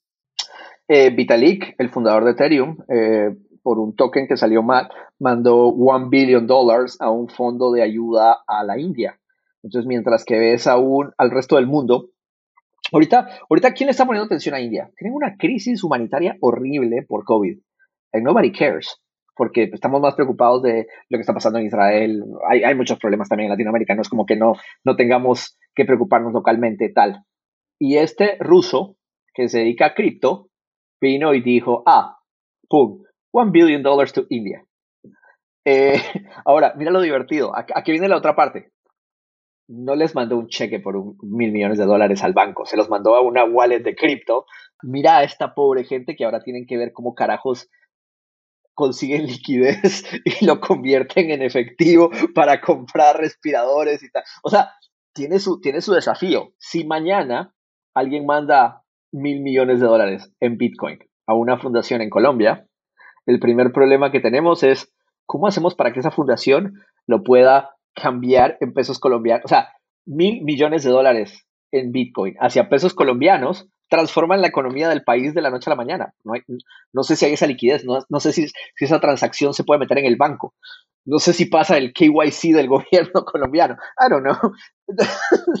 Entonces, te pones a pensar automáticamente como suena muy divertido, pero es más difícil de lo que crees. Entonces, ahí van a haber cosas muy interesantes. También me preocupa que va a haber un montón de gente regresando a la, al pensamiento que te pensé, mucha gente encerrada en su casa, deprimidos y enojados contra la sociedad, con miles de bitcoins en sus wallets digitales y que pueden volverse personas odiosas, que pueden usar ah, ese, ese odio en contra, como de fondiemos la dark web y generemos más ransomware contra la gasolina y contra la comida y tal. Entonces, buenas por otras. Así como va a haber mucha gente que va a hacer mucha, muchas cosas positivas, muchos de estos se van a volver hackercitos a lo, a lo Mr. Robots, que quieran exterminar a la sociedad a punta de cripto y, y quemar plantas nucleares. I don't know. ¿Tú crees que con este, este billón fue un acto de ajedrez maquiavelo o de verdad fue de, de salió de un buen lugar?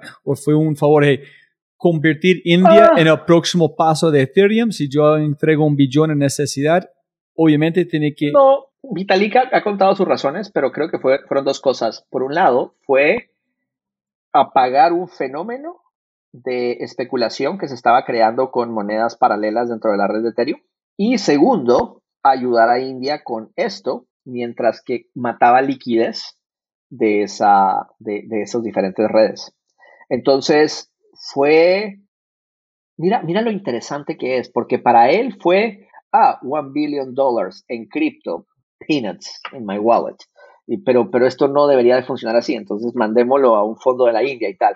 Yo no creo que él se haya dado cuenta del impacto tan poderoso que podía tener eso o cómo lo estaba haciendo. Y estoy seguro que además se tiene que involucrar ahora en la distribución, que no muchos, muchos filántropos mandan un cheque y, y se echan a dormir. Yo creo que le va a tocar operar y muchas de esas cosas. Entonces, es más, yo creo que después de esto, Vitalik va a ser un ejemplo de, porfa, no simplemente mandes one billion dollars en crypto. It's not as easy as it seems. Y estoy seguro que muy pronto el gobierno de India lo va a llamar a su casa como de, hey, tenemos este donativo, ¿cómo carajos lo ponemos taxes y qué carajos y mándenos a su contador y a sus abogados? So, va a ser más difícil de lo que creemos. Es una locura, ¿no? Suena loco. Y como está rápido de pandemia un billón, Ethereum, todo pasó en menos de un año y medio.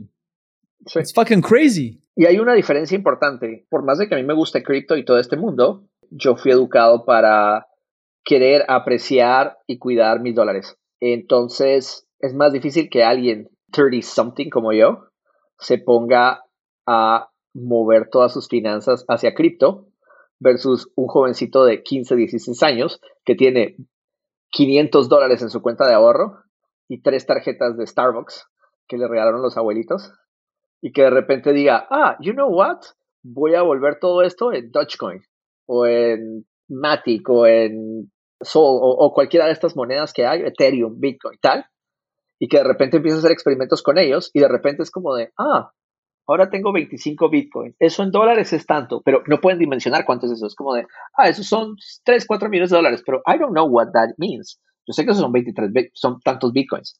Entonces, hay personas que en su cabeza el dólar, el peso colombiano, nunca va a ser tan prioritario porque nunca acumularon en esa moneda. Si a ti o a mí, cuando éramos chiquitos, nos hubieran dado moneditas de oro y ahí las tuviéramos, esas moneditas de oro representaran una millonada, no, entenderíamos. Como, son las tres moneditas de oro que me dio la abuelita. What the hell is going on? Ese es el impacto que va a tener cripto. Fuck, that's crazy. Gracias ya tengo mi próxima respuesta. Si alguien va a preguntarme cuando cambie mi mente radicalmente, pensando en los jóvenes que perdieron su juventud, son Bitcoin millonarios y no entienden el valor del dólar. Yo creo que Vitalik no entiende el valor del. Bueno, él es muy inteligente, seguro que lo hace. Pero estoy seguro que un montón de gente a su alrededor, they have no freaking idea. Cristian, el mejor regalo que puedes dar a otro ser humano es su, su atención. Gracias por su atención y obviamente su tiempo. Un placer enorme conocerte, hermano. Igualmente. Como siempre, siempre más plata, pero no más tiempo. Muchísimas gracias por escuchar. Espero que hayas aprendido algo espectacular, que te sientes con ganas de hacer algo alucinante. No lo olvides, el newsletter El Conejo Blanco, 5 minutos para leer y toda una vida para comprender o obviamente para los superfans o las superfans puedes convertirte en un member of the Fry Show y tener acceso a cosas increíbles. Todo disponible en thefryshow.com y obviamente si quieres acceder a los libros, podcasts, personas y lo demás que mencionamos en el episodio o enviar un mensaje a mi invitado, todo otra vez en thefryshow.com. Hasta el próximo episodio. Chau, chau, chau, chau, chau. Chau.